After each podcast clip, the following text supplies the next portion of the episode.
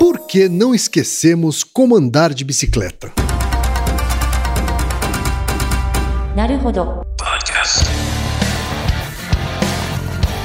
Bem-vindo ao Naruhodô, podcast para quem tem fome de aprender. Eu sou Ken Fujioka. Eu sou Altair de Souza. E hoje é dia de quê? Fúteis e úteis.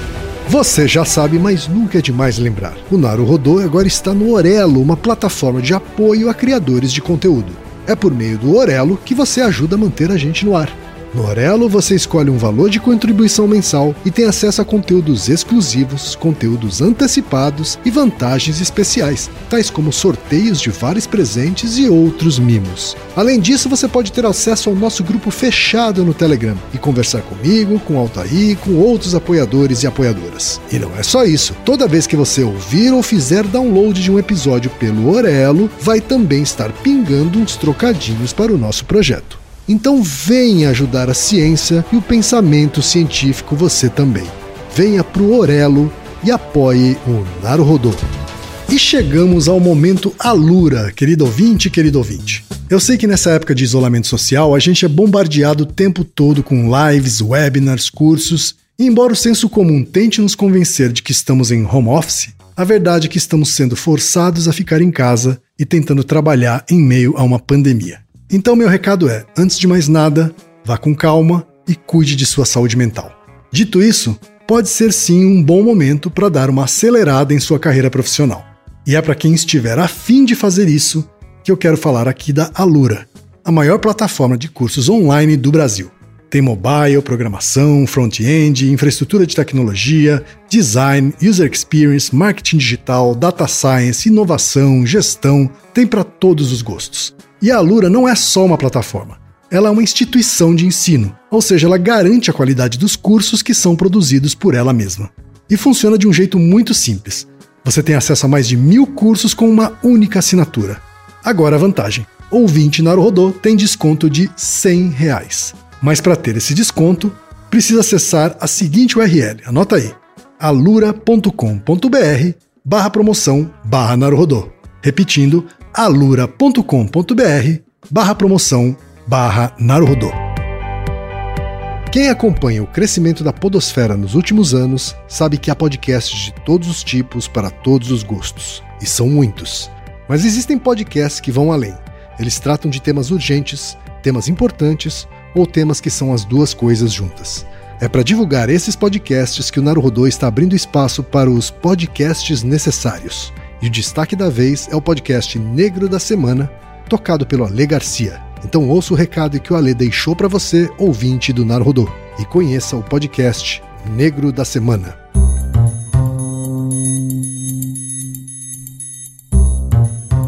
Quem são as personalidades negras fundamentais da nossa história? Foi para responder essa pergunta que eu, Ale Garcia, criei o Negro da Semana, um podcast feito para empoderar e inspirar, trazendo as trajetórias de pessoas negras do mundo inteiro em um formato de documentário em áudio. I have a dream. Eles não gostam de negro. O grilo todo é a grana. Whatever necessary. But still like dust. And it's a corruption. Negro da Semana. De Mano Brown a Toni Morrison, de Elsa Soares a John Coltrane, já são dezenas de episódios formando esse catálogo em áudio da nossa excelência negra. Vem ouvir Negro da Semana, eu tenho certeza de que você vai gostar. Em todas as plataformas de podcast.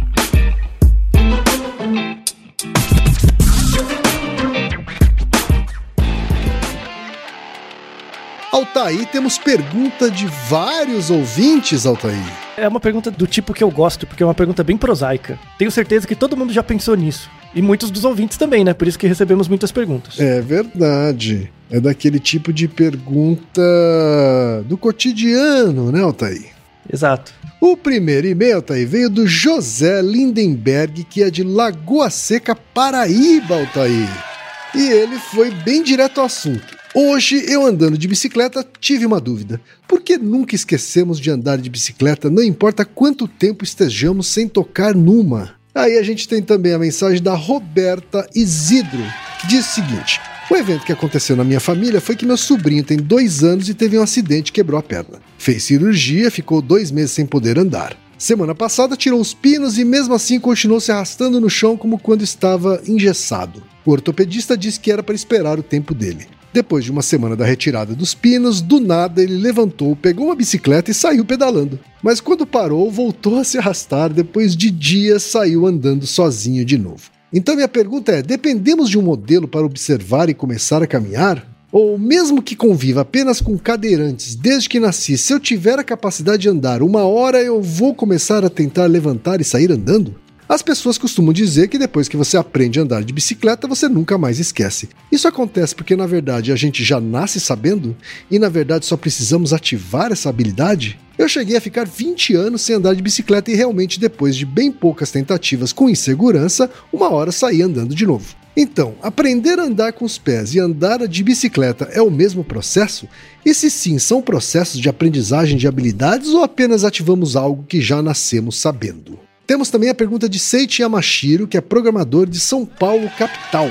Vou ao trabalho de bicicleta todos os dias e, como todos, já ouviu falar que andar de bicicleta nunca se esquece. Isso é verdade?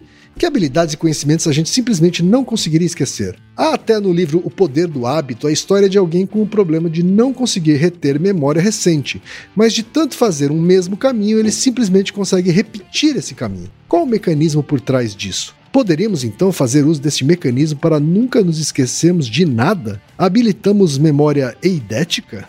Também a mensagem do Vinícius Vale dos Reis, que é projetista de imóveis de Sorocaba, São Paulo.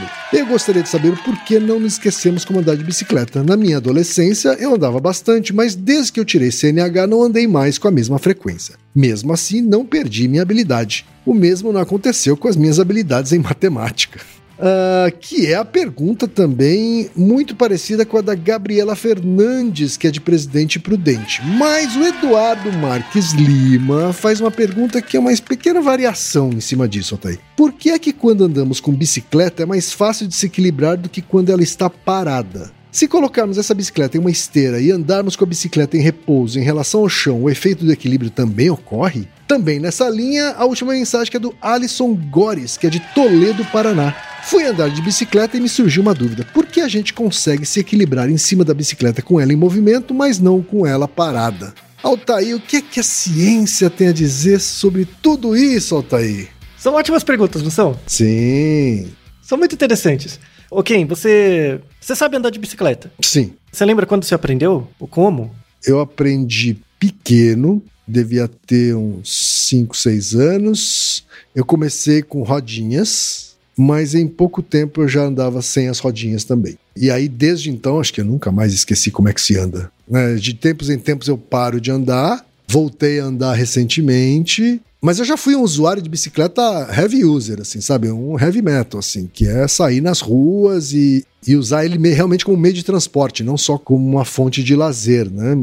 E aí tem uma coisa importante, o, fato de você andar, saber dirigir um carro, faz bastante diferença para quem anda de bicicleta em São Paulo. Né? Porque você consegue prever melhor um comportamento de um carro. Ah, você ser, ter a CNH e ser motorista da bicicleta também. Exato, porque você está em cima de uma bicicleta, mas sabe mais ou menos como é que um motorista de carro pensa, né?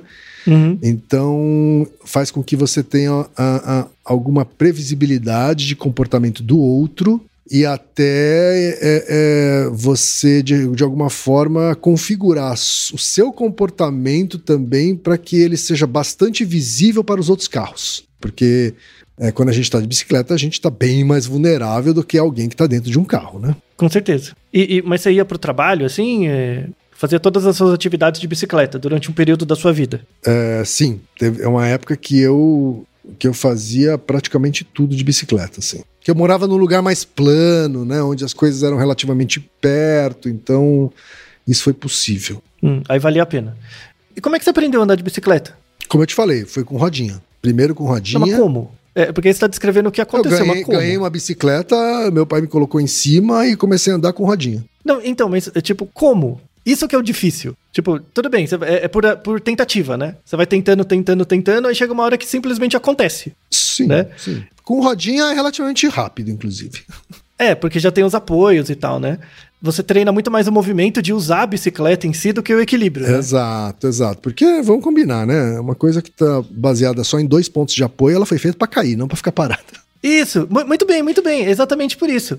É, então, uma coisa que é baseada em apenas dois pontos de apoio e está parada, ela vai cair. Uhum. Vai cair, Sim, necessariamente. exatamente. Só que aí entra uma variável a mais, que é a velocidade, que é o movimento, né? Então, o- quando, quando você adiciona um movimento, cria-se um terceiro, entre aspas, ponto de apoio, Uhum. né? Um ponto de equilíbrio, que é esse movimento. Aqui é o Reginaldo, editor do podcast. E a pedido dos ilustríssimos apresentadores, eu também vou deixar aqui um pitaco sobre como aprendi a andar de bicicleta. Na década de 70, quando eu era uma pequena criança, eu aprendi a andar de bicicleta com a turma da rua. É, eu lembro até hoje o modelo da bicicleta era uma Belineta. Tinha uma bicicleta para toda a molecada da rua, deveria ter mais ou menos uns 20 moleques. Então, como funcionava esse processo de aprendizagem? Os meninos mais velhos, mais ou menos com 7, 8 anos, seguravam a bicicleta para que eu não perdesse equilíbrio e caísse. E a dica era a seguinte: olha para frente e não para de pedalar, senão você vai cair. Ficou nesse processo mais ou menos uma semana. O pessoal empurrava para descer e para subir a rua. E num determinado momento, eles começam a empurrar e largam a bicicleta. E eu não percebi. Eu continuei pedalando. Só quando cheguei no fim da rua, parei a bicicleta e quando olhei, eu tinha pedalado sozinho. E aí foi incrível, que no mesmo momento eu só virei a bicicleta e voltei todo o trajeto pedalando sozinho. E a partir desse momento nunca mais esqueci esse processo de como pedalar. Valeu, pessoal. Um grande abraço. Então, assim, a, a resposta dos nossos ouvintes, na verdade, são três níveis de resposta. Tem o nível físico, mas tem dois níveis que são mais comportamentais, que são muito interessantes, que é assim, tipo, tudo bem, todo mundo, eu aprendi a andar de bicicleta, nunca mais esqueci, mas como eu aprendi? Né? É tipo, como? Como que você descreve pra você mesmo como você aprendeu a andar de bicicleta? Isso as pessoas não sabem. Elas simplesmente aprendem. Chega uma hora que, plim, acontece e dá certo. Parece um alinhamento dos astros, assim, os laços se alinham e aí você sai andando, né? Tem até. tem- você deve lembrar de peças publicitárias que era isso, né? Tipo, o pai ou a mãe ensinando a criancinha a andar de bicicleta, e aí de repente tira a rodinha, a criança se equilibra e sai, aí o pai chora, porque parece que aconteceu finalmente, ganhou independência. Sabe essa imagem? É, é como que isso acontece? A gente vai falar um pouco sobre isso. Vamos, vamos começar pela resposta dos nossos últimos dois e-mails, que é do Eduardo e do Alisson. Que assim, é, por que, que a gente consegue se equilibrar em cima da bicicleta com ela em movimento, mas não com ela parada? Então, a bicicleta, hum, falando um pouquinho do histórico das bicicletas, né? As primeiras bicicletas surgiram na época dos anos 1820. Então tem uns 200 anos já a bicicleta. A- a- em 1820 era aquela bicicleta bem que tinha uma roda grande e uma roda pequena. Lembra dessas, Sim. dessas bicicletas aqui? Que aí a- a- o pedal estava na roda grande e tal. Era, era toda complicada de subir, né? Porque o banco ficava na roda grande. Essa é- é- era bem mais instável, essa bicicleta, é, era bem mais complicado de andar e tal. Mas rapidamente, em 1885, é, surgiu uma bicicleta mais segura, né? Que as duas rodas têm o mesmo tamanho. Aí surgiu o mecanismo da corrente, né? Para ligar tal a bicicleta. Mas é interessante, até 1885 as rodas da bicicleta eram de madeira ou ferro. Só em 1888 que surgiu a ideia da borracha, fazer um pneu, né, para bicicleta. E aí a lógica da bicicleta inspirou os automóveis, que vieram mais ou menos assim, um pouquinho depois, né? Na, mes na, na mesma época ou um pouquinho depois. É, hoje em dia a gente tem cerca de um bilhão de bicicletas ativas no mundo. Um bilhão? Bilhão. É muita bicicleta, hein? Muita. Né? Então imagina a quantidade de material, né, para fazer essa bicicleta toda, né? E aí, desde o início, né, da, da invenção da bicicleta e tal, ela foi criada na Europa, né, e rapidamente espalhou para vários lugares. Desde o, a criação das primeiras bicicletas, as pessoas ficavam assombradas com isso, que é bem o comentário do Alisson e do, do Eduardo.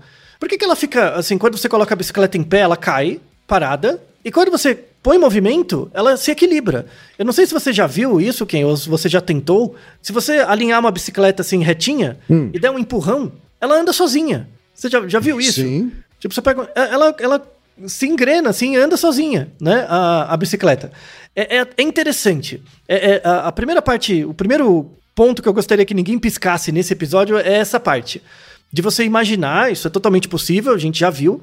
Você pega uma bicicleta, deixa ela alinhadinha e dá um empurrão, ela meio que se autorregula, né? E sai andando. Às vezes ela até é, a- aparece até, um fenômeno engraçado que ela inclina, você pode até empurrar ela inclinadinha um pouquinho para direita, dependendo da força que você dá, ela se autoequilibra e alinha sozinha, né? Dá a sensação de que ela tem, ela criou vida. Porque ela, ela se regula, ela se alinha, sabe? No, no olho de quem vê, quando você pega a bicicleta e empurra, parece que ela ganhou uma autonomia, parece que ela ganhou vida própria. Muita gente no, no século XIX, começo do século XX, falava isso. Por que, que isso acontece na bicicleta? Assim, parece que ela ganha vida, parece que aparece uma outra coisa. Isso é muito interessante. Essa, eh, guarde primeiro essa primeira mensagem. Desde 1896, as pessoas já estavam interessadas em saber por que, que a bicicleta se equilibrava. Né? Não, não, não como a gente aprendia a andar, mas sim como a bicicleta se equilibrava. Antes, a, a, a preocupação de como a gente aprende a andar de bicicleta e nunca esquece surgiu depois da preocupação de como uma bicicleta se equilibra sozinha quando você coloca ela em movimento. Em 1896 surgiu um livro de equações diferenciais para tentar explicar por que, que a bicicleta se equilibra sozinha. Na verdade, o porquê de uma bicicleta se equilibrar quando ela está em movimento e não quando ela está parada, quando ela está parada é fácil, né? Que é bem o que você falou, Ken. Quando ela está parada, tem dois pontos de apoio e os dois pontos são alinhados, né? Porque não, não tem como dois pontos não serem alinhados um com o outro. Você precisa de dois pontos para fazer uma reta.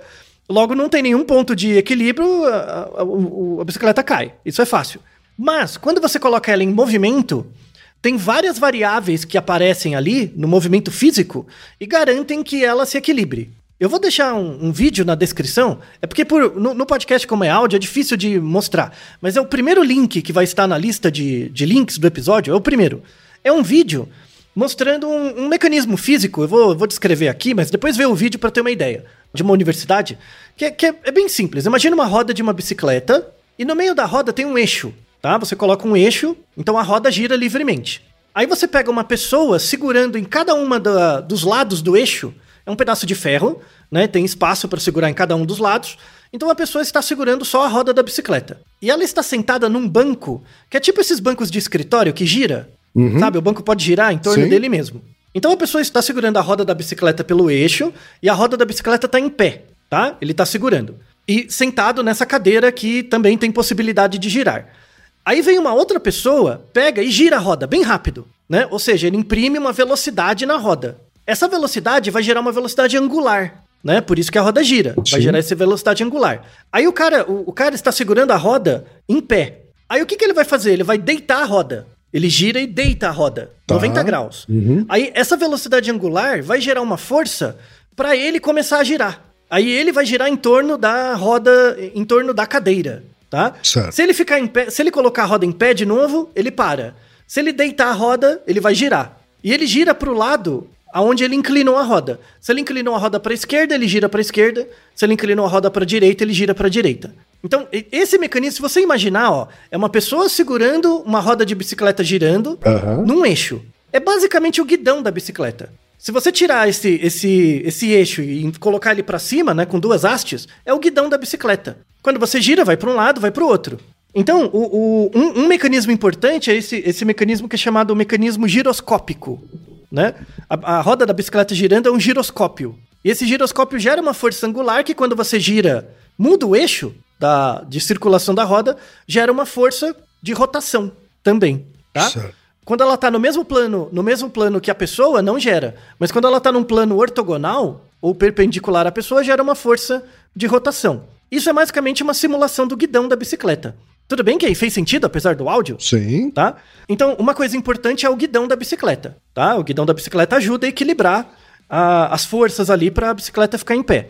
Tem um truque que você pode fazer para mostrar isso, que é assim: pega a bicicleta em pé e empurra ela. Aí, com um pouco de treino, você vai conseguir fazer um jeito que a, que a bicicleta se equilibra. Agora, o truque é o seguinte: faz a bicicleta se equilibrar de ré. Então, ao invés de segurar pela parte de trás da bicicleta, deixando o guidão solto, segura pelo guidão e empurra pro, ao contrário, de ré. É muito mais difícil. Provavelmente você não vai conseguir. Tá? Então, precisa ter esse mecanismo solto do guidão para a velocidade gerar um movimento de equilíbrio das forças e equilibrar a velocidade angular para a bicicleta andar sozinha. Se você segurar pelo guidão, ao contrário, empurrar ao contrário, você vai estar travando. Então a, a roda de trás não tem a mobilidade da da frente. E aí dificilmente você vai conseguir equilibrar ela. Vai dar muito mais trabalho. Certo. tá? Tudo bem? Então, isso é, um, é um, uma causa, mas não é a única, tá? Não é a única causa. Então tem o mecanismo giroscópico, tem o mecanismo da, do, do guidão mesmo, né? Eu vou deixar na descrição também, para quem for físico, né? Porque eu vou estar sumarizando bastante questão aqui. É, é um exercício legal de você entender as forças que equilibram uma bicicleta. É um exercício muito legal de equações diferenciais ordinárias. Aí é o cálculo do povo de exatas, tá? Eu vou deixar uma, uma aula com todas as equações, o modelo de Euler, vários modelos de equilíbrio para você tentar descrever uma equação que tem vários parâmetros para descrever o, o movimento de uma bicicleta. Então, assim, por que, que uma bicicleta em, em, movimento ela, ela se equilibra em geral e uma parada não? Porque na parada você só tem dois pontos de apoio. Quando você coloca ela em movimento, meio que aparece uma terceira componente. Esse terceiro componente é, é resultante da velocidade que você imprime a ela. Tanto é que você empurra com bastante força, aí a bicicleta se equilibra.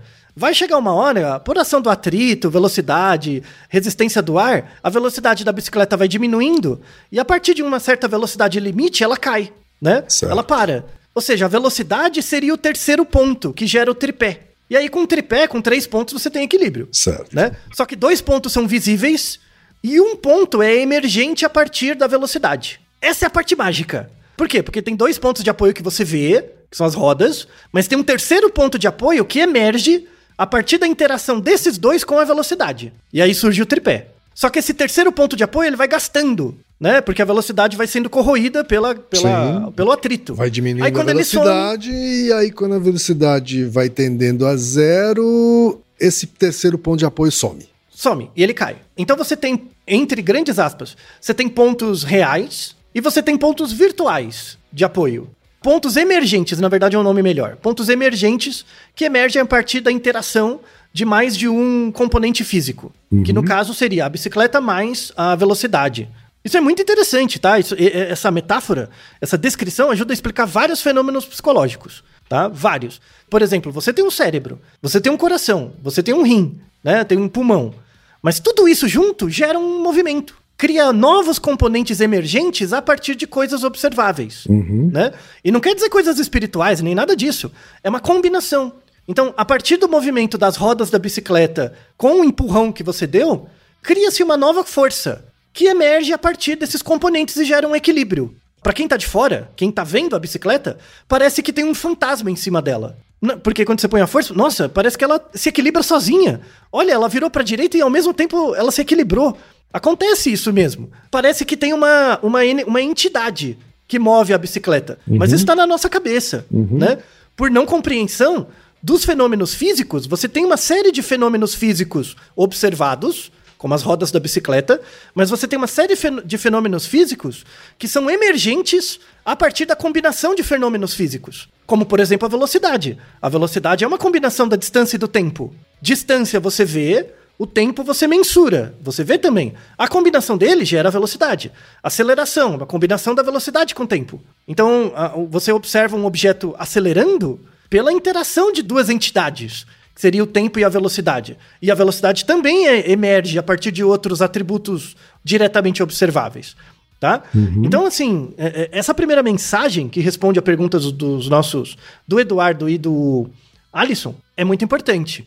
Guarde isso, tá? Então, quando você pensa em fenômeno físico, tem coisas observadas e tem coisas que emergem a partir de coisas observadas. E essas coisas não são espirituais. É só colocar coisas em movimento, né? uhum. né? Isso já tem na física desde o século XVIII, XVII. Mas isso influenciou uma, um, esse jeito físico de pensar que coisas emergem a partir de outras. Influenciou uma das primeiras áreas da psicologia, que é a psicologia da Gestalt, uhum. né? Que é a psicologia da percepção. Então, quando você olha um estímulo, por exemplo, quando você olha quatro pontos, só quatro pontos, e na sua cabeça se cria um quadrado, né? Meio que a sua cabeça fecha, né? Ela já, completa, já viu esse né? tipo de. A, a nossa mente completa aquilo. Uhum. Isso. É exatamente a mesma coisa da bicicleta. Por quê? Por, por que, que a sua mente completa? É porque, assim, o, o que, que é físico na bicicleta? É, é as rodas. Depois você imprime um movimento e esse movimento gera um fenômeno de equilíbrio, uhum. né? Então, quando você vê quatro pontos no papel, o, os pontos são o que existem, é o que é observado. Mas a sua cabeça está em movimento. Então, dentro você tem o seu cérebro. Então, imagina, tem o seu cérebro biológico e tem os quatro pontos. É como se fossem os dois pontos de apoio, né? Quando você coloca os dois em movimento, cria-se uma relação. E essa relação emerge, nessa relação, emergem coisas que não estão no, só no seu cérebro ou só no papel, né? Mas também não é espiritual, é o resultado do movimento. E aí aparece o, o quadrado. Então, essa lógica da física inspirou uma teoria muito interessante da psicologia, sólida, bacana. Temos um episódio, assim, antigo. É uma homenagem singela, claro, mas é um, um em homenagem à psicologia da Gestalt. É um episódio bem antigo. É o episódio 33, que é, é sobre uma ilusão perceptual, que é porque algumas pessoas veem tinta e outras veem óleo numa, numa foto de pernas. Uhum. Você lembra desse episódio? Lembro, lembro. Virou meme, né, essa foto? Virou meme uns anos atrás, né? É a mesma ideia. Então, é uma foto com uma mulher com, com as pernas de fora e a perna é pintada com uma tinta de uma certa forma que, dependendo de como você olha, parece que ela tá com tinta, parece que ela tá com óleo. Uhum. Parece que a perna tá oleosa, né? E por que que isso acontece? Por que que existe esse movimento? Porque esse movimento é gerado a partir da foto e do seu cérebro em movimento. Criou-se uma terceira coisa. Criou-se um equilíbrio. Às vezes esse equilíbrio vai para tinta, às vezes vai para o óleo. Então, esse mecanismo inicial é muito importante, tá bom? Porque ele está por trás do porquê a gente não esquece andar de bicicleta. Esse, esse mecanismo de equilíbrio, o que a gente lembra. Por isso que eu te perguntei antes de encher no saco, Kim, é, como você aprendeu a andar de bicicleta? Aí você só fica respondendo, uh, que todo mundo responde, que é normal. Ah, mas eu ganhei uma bicicleta. Não, mas como você aprendeu? Ah, mas tinha rodinha. Mas como? Chegou uma hora que não tinha mais as rodinhas. Mas como? A, não, a pessoa não sabe, né? Por quê? Porque não depende da linguagem. É, essa resposta não depende da linguagem. É um equilíbrio. É Ah, intuitivo aprender a isso? andar- É isso? Não é uma intuição. É um, é um equilíbrio do corpo mesmo. Mas que a gente faz sem pensar de maneira consciente. Isso, não, é totalmente inconsciente. Na verdade, não, de- é- é- não depende, não é um tipo de memória que a gente chama de memória episódica. Por exemplo, se eu peço para você lembrar do que você almoçou, né? É um episódio, vem uma coisa. Eu, quem estava comendo tal coisa, né? Se eu peço para você lembrar, sei lá, de uma viagem, né? Vem várias imagens, vem sons, vem coisas. Se eu peço para você lembrar de você mesmo no passado, é uma memória autobiográfica. E- Esse tipo de memória, aprender a andar de bicicleta, você não aprende a andar de bicicleta. Na verdade, o que você guarda, entre aspas, é uma estrutura de equilibração. Parece uma coisa muito chá de cogumelo. Aprender a andar de bicicleta não é assim, não, não é uma coisa que você guarda.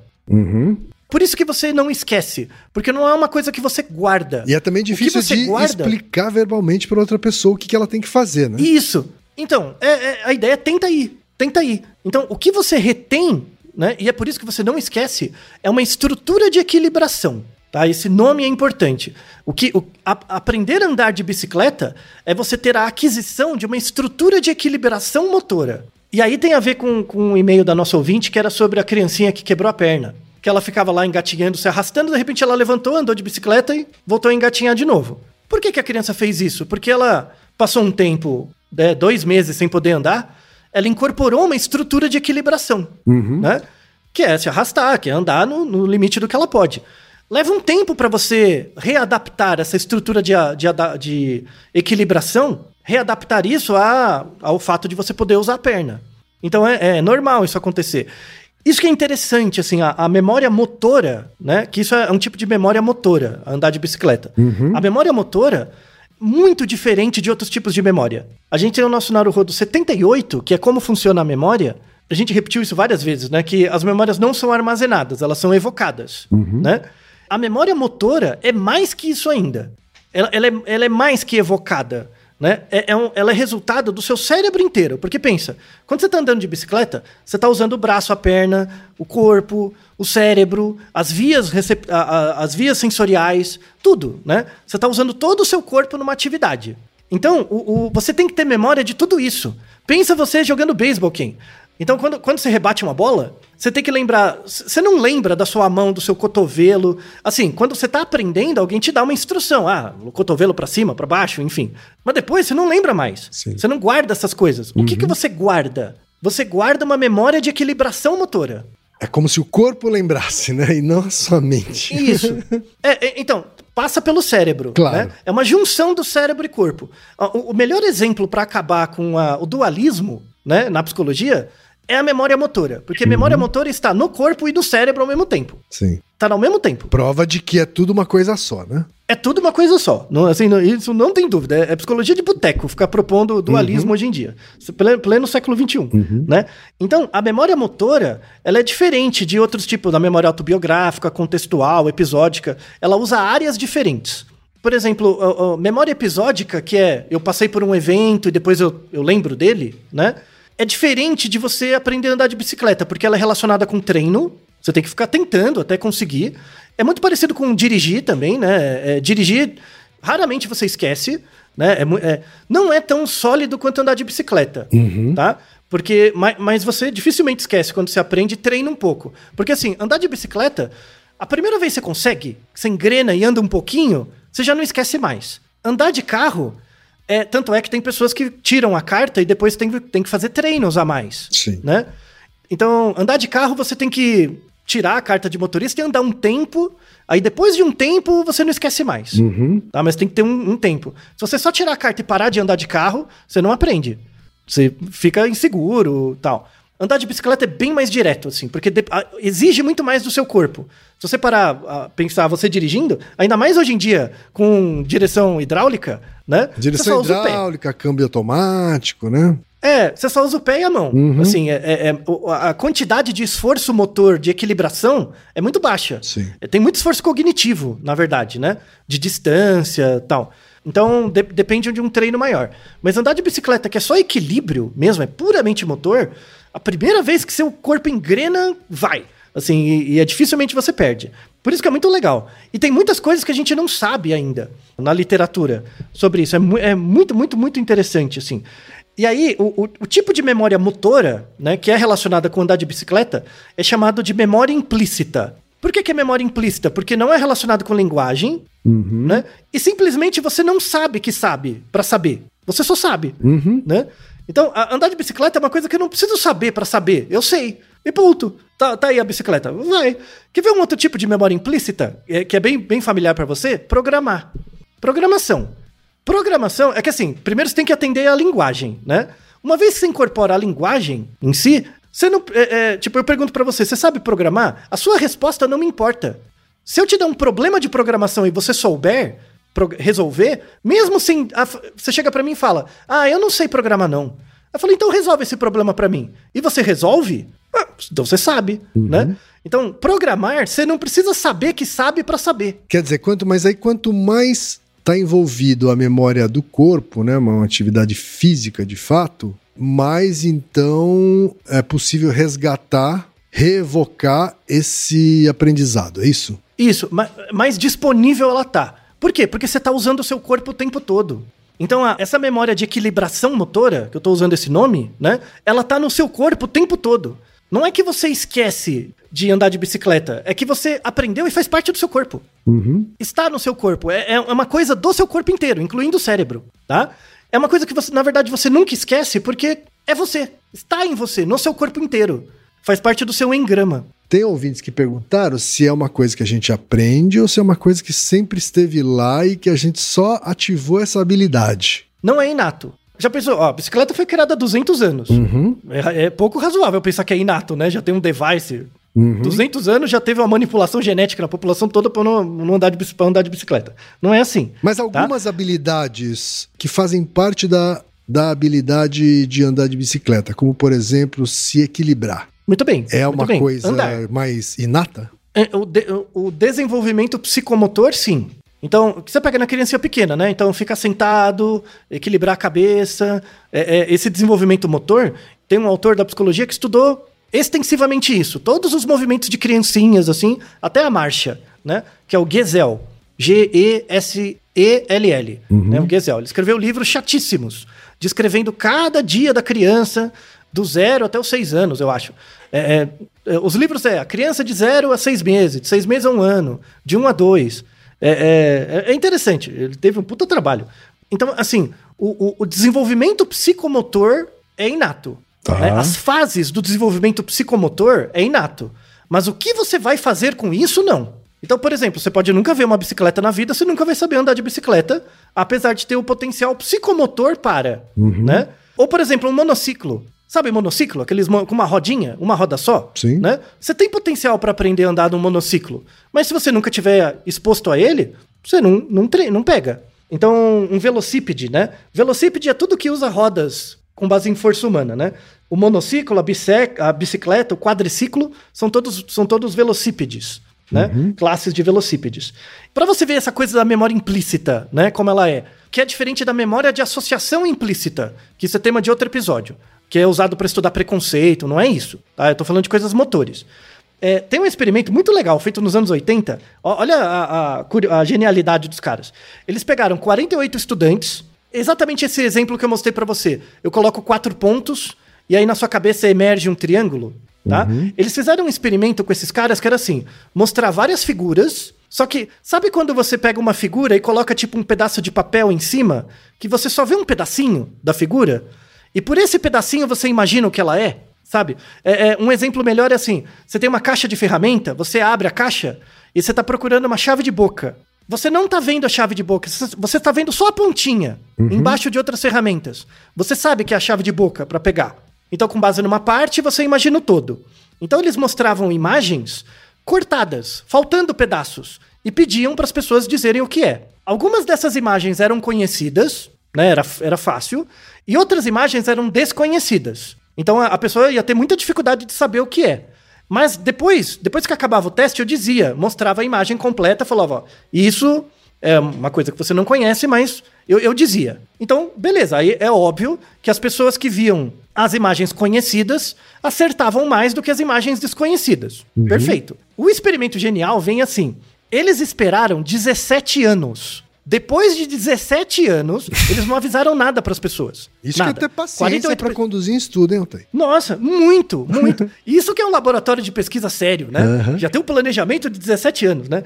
Então, pegaram as 48 pessoas, fizeram o teste, falou obrigado, né? Deixa o recado, não some não. Depois de 17 anos, mandaram um oi sumida pras, pros caras, pras minas. E aí, eles conseguiram o contato de 12. Dos 48, eles acharam 12. Trouxeram de volta e fizeram o mesmo experimento com as 12 pessoas, com um grupo controle, com um grupo que nunca tinha feito o experimento. Tudo bem? Ok. Depois de 17 anos. E sabe o que aconteceu? As imagens desconhecidas tinham uma taxa de acerto maior por essas pessoas é, é, que fizeram o experimento 17 anos antes. As Ou seja, desconhecidas. as desconhecidas. Ou seja, parece que ficou uma informação na pessoa. O, inter- o interessante é que eles fizeram um assessment depois nas pessoas. Dessas 12 pessoas, quatro delas não lembravam que tinham feito um experimento 17 anos antes. Não lembrava. Eles falaram, "É, não, é a primeira vez que eu tô fazendo experimento. Você não lembra de ter vindo aqui? Falou, não, não lembro. E mesmo assim acertava mais. Ou seja, ficou algo. Ficou alguma informação, né? Ficou alguma coisa. É, é- é muito. Isso é a memória implícita. Tá? Certo. Esse é um exemplo de memória implícita. Aí o, o- o- a teoria avançou bastante. A memória básica, né, os outros tipos de memória mais estudados, tem uma área do cérebro muito importante que é o hipocampo. Tá? O hipocampo é muito importante para consolidação de memória episódica, memória emocional e tal. Inclusive, vou deixar na descrição, recomendo todo mundo assistir. É uma história triste, assim, mas é, é muito interessante. É um vídeo, né? De um, de um homem chamado Clive Waring. O Clive, ele era um musicista, né? Pianista, regente.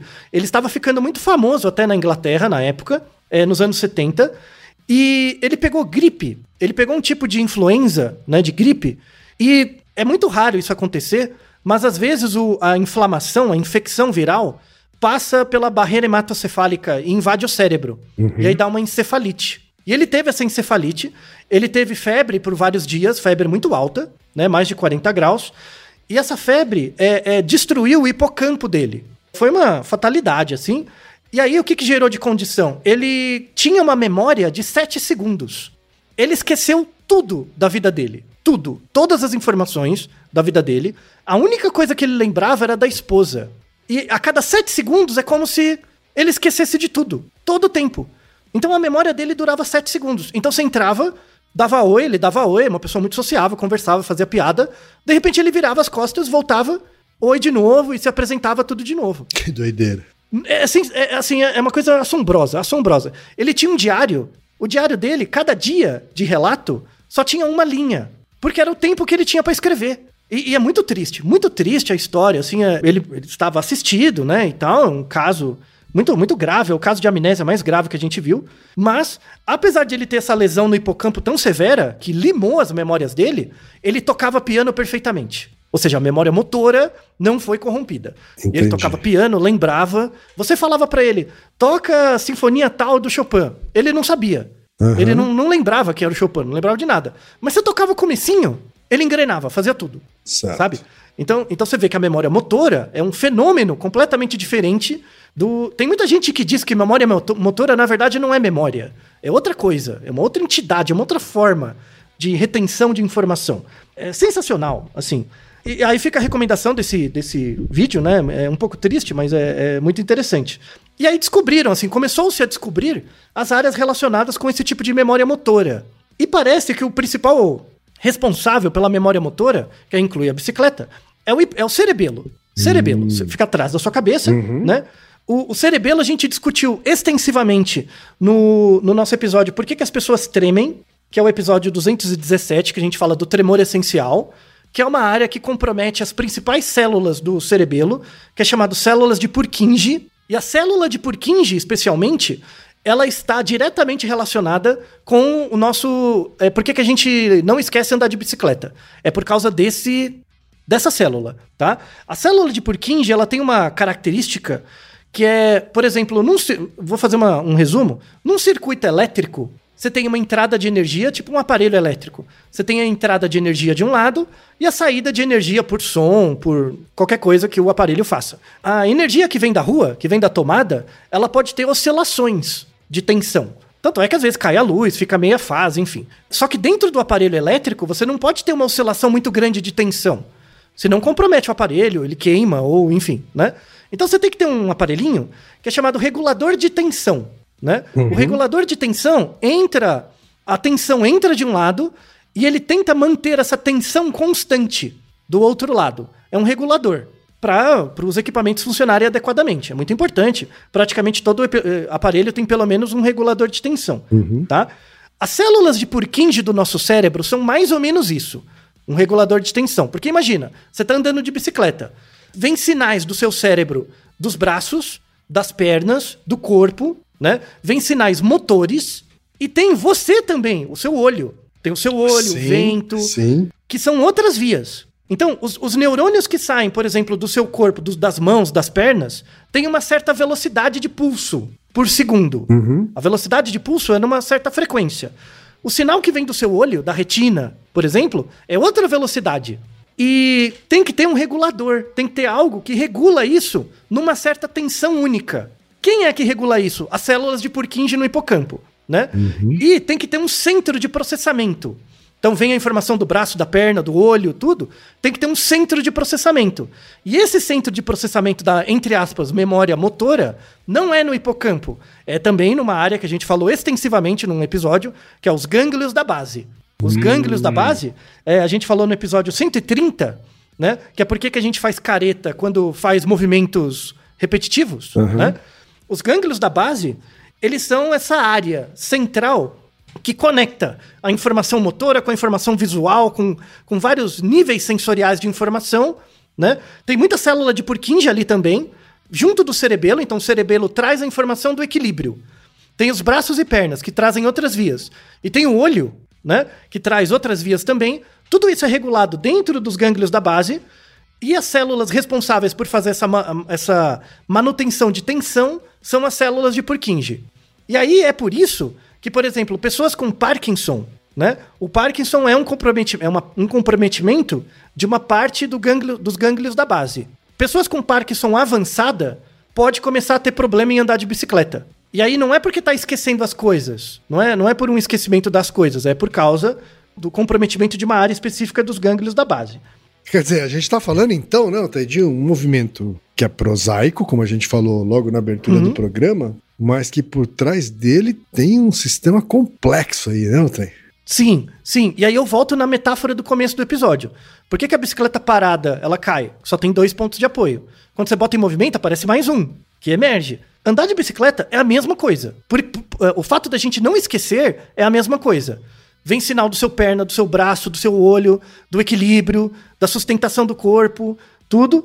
É, é, e tudo isso se concatena no, no gânglio da base, E o regulador de tensão, que são as células de Purkinje, ele pega todos esses sinais e coloca os sinais num mesmo pulso, Uhum. tá? Vamos imaginar, sei lá, vem, eu vou inventar os números, tá? Do seu braço da sua perna vem um sinal com 5 Hz. Do seu olho vem um sinal com 10. Do, do seu cerebelo vem um sinal com 15. As células de Purkinje no gânglio da base, ele vai organizar isso e colocar todo mundo numa mesma frequência de 20 Hz. É isso que seu cérebro lembra. O que o seu cérebro retém é uma equação. É uma equação que, juntando várias ondas de lugares diferentes, vai ser igual a uma onda constante de 20 Hz. Essa equação é o que o seu cérebro guarda. É isso que é memorizado. Só que essa, essa equação não é guardada num lugar. Ela é uma equação resultante da ação do seu corpo todo. Exatamente igual à bicicleta, que emerge. Então, por exemplo, é, é, por que, que você nunca esquece, mesmo 20 anos sem andar? Porque essa equação foi criada na sua cabeça a partir de um certo momento. E eu tô falando equação porque não tem palavra melhor. Não é que o seu, equa- seu cérebro criou uma equação num quadro negro e guardou. Não é isso. Criou-se um padrão. A partir da sua experiência ambiental, criou-se um padrão de relação e esse padrão fica, né? Que seria essa equação. Então, durante um momento na, sua, na vida do pequeno Ken, teve uma junção entre a perna, o braço, o olho, a cabeça, o equilíbrio, pá, plim, criou uma coisa. Aí o seu cérebro registra essa coisa, guarda essa coisa, né? E aí essa coisa fica. E aí toda vez que você entra em contato num- numa situação em que tem as, as mesmas as mesmas variáveis, que é a próxima vez que você vai andar de bicicleta, opa, já emerge aquela equação latente de novo. E aí você, você anda, simplesmente anda. Aí vem a pergunta: como que numa fração de segundo a gente cria uma equilibração de todas essas estruturas sensoriais? A resposta é: não sabemos. A gente sabe que a gente faz, mas a gente não sabe como. Como especificamente, onde fica armazenado, se fica armazenado, se é um resultado de uma ativação, a gente não sabe. Eu espero que vocês tenham acompanhado essa metáfora, porque ela é muito difícil, uma coisa muito prosaica. E, e, de novo, não é nada de espiritual. Nada. É um processo emergente. Emergente da interação de você com o ambiente, cria-se um movimento. E esse movimento é mais do que só as partes separadas paradas. Eu, eu- isso é uma explicação gestáltica fantástica. Eu, eu não sei de vocês, mas isso aqui eu, eu me empolgo mesmo. É a parte da psicologia científica que eu acho mais legal. Que, que é essa coisa. Como, como, como fenômenos emergem a partir de outros. Isso ajuda a explicar fenômenos sociais, ajuda a explicar fenômenos psicológicos básicos. É fantástico. É sensacional. As pesquisas avançaram um pouco. E aí tem, tem um artigo muito legal da, da Nature, também que eu vou deixar na descrição, que é muito bacana. Que eles fizeram assim: tudo bem, vai, tem, tem o gânglio da base, tem o cerebelo, mas será que tem outras áreas? Aí eles acharam eh, eh, um caminho de áreas. É um experimento do, da Nature muito simples, assim, é bem bolado. Que eles fizeram assim: eles pegaram um grupo de pessoas e ensinaram elas a usar malabares. Sabe, tipo pegar três bolinhas e ficar jogando as bolinhas sem deixar cair? Tudo bem? Tá? Peguei lá três bolinhas. E aí eles ensinaram. E as pessoas praticaram por três meses. Elas três meses treinando jogar as três bolinhas.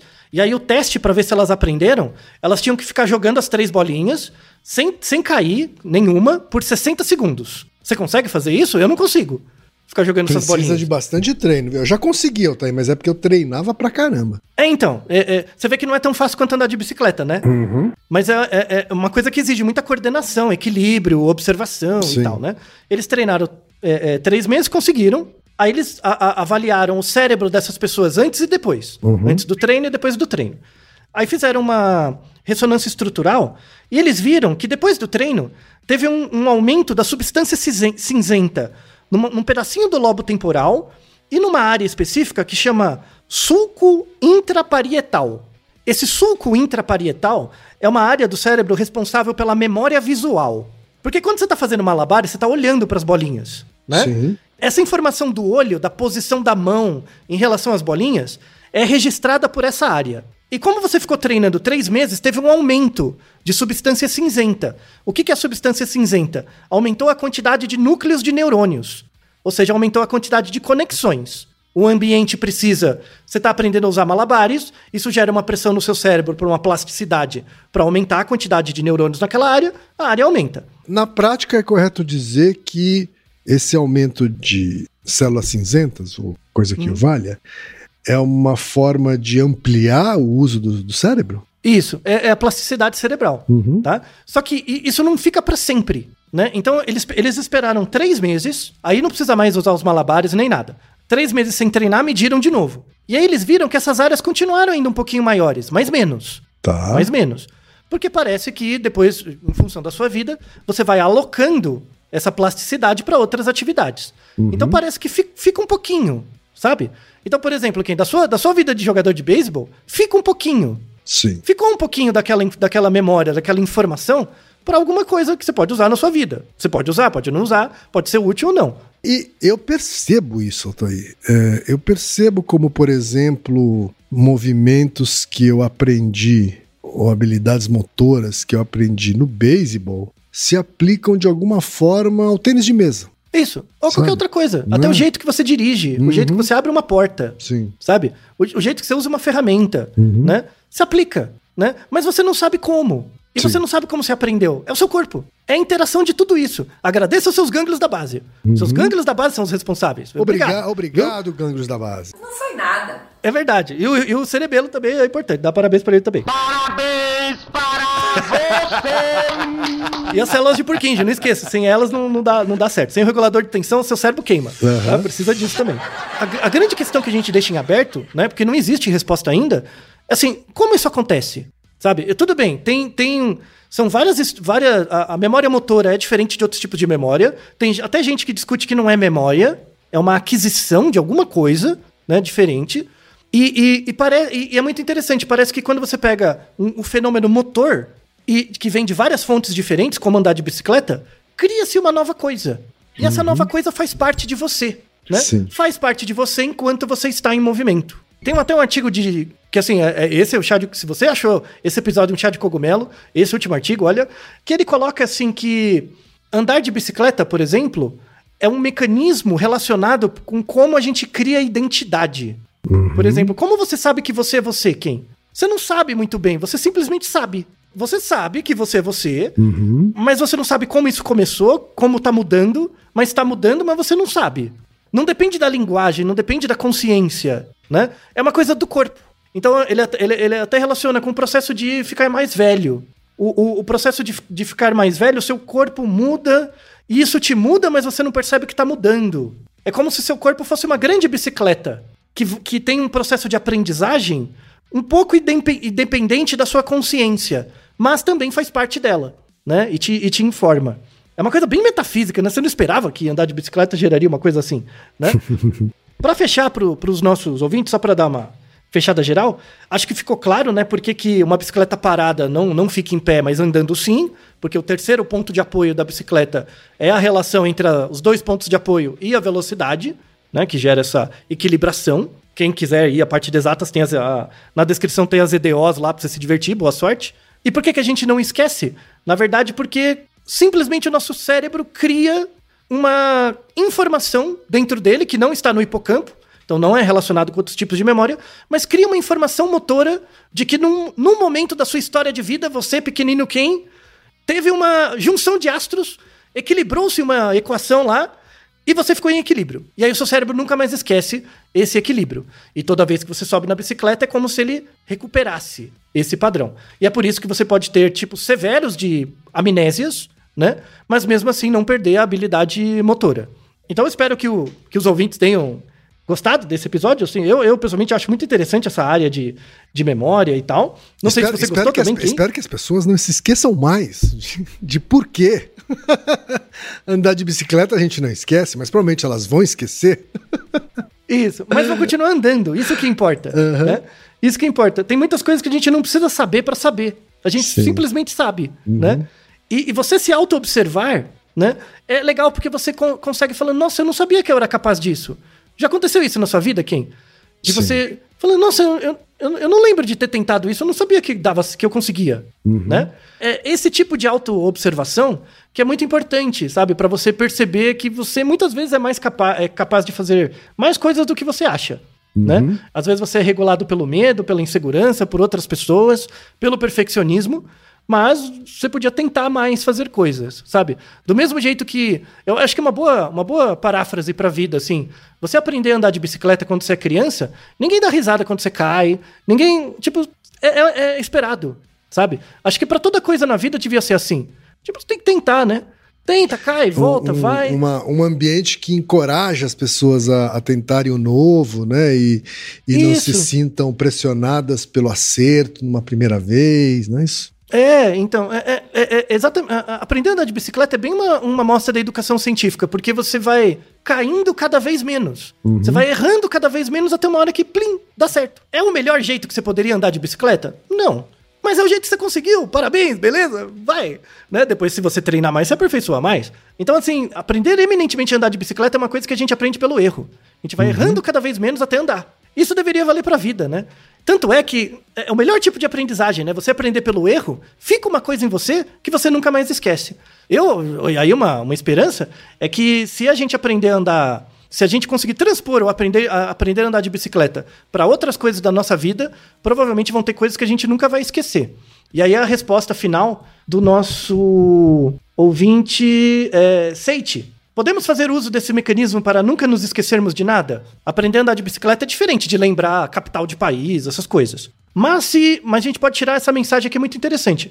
Quanto menos errado você estiver, menos você vai esquecer do que fez você perceber o quão errado você estava. É exatamente igual a andar de bicicleta. Seu cérebro não esquece que você anda de bicicleta porque ele não, ele não quer fazer você errar de novo. É muito interessante, né? Uma coisa poética, muito bonita. Sim. Ah, Fica como mensagem para vocês. Tá certo, então. E Naru rodou, ilustríssimo ouvinte.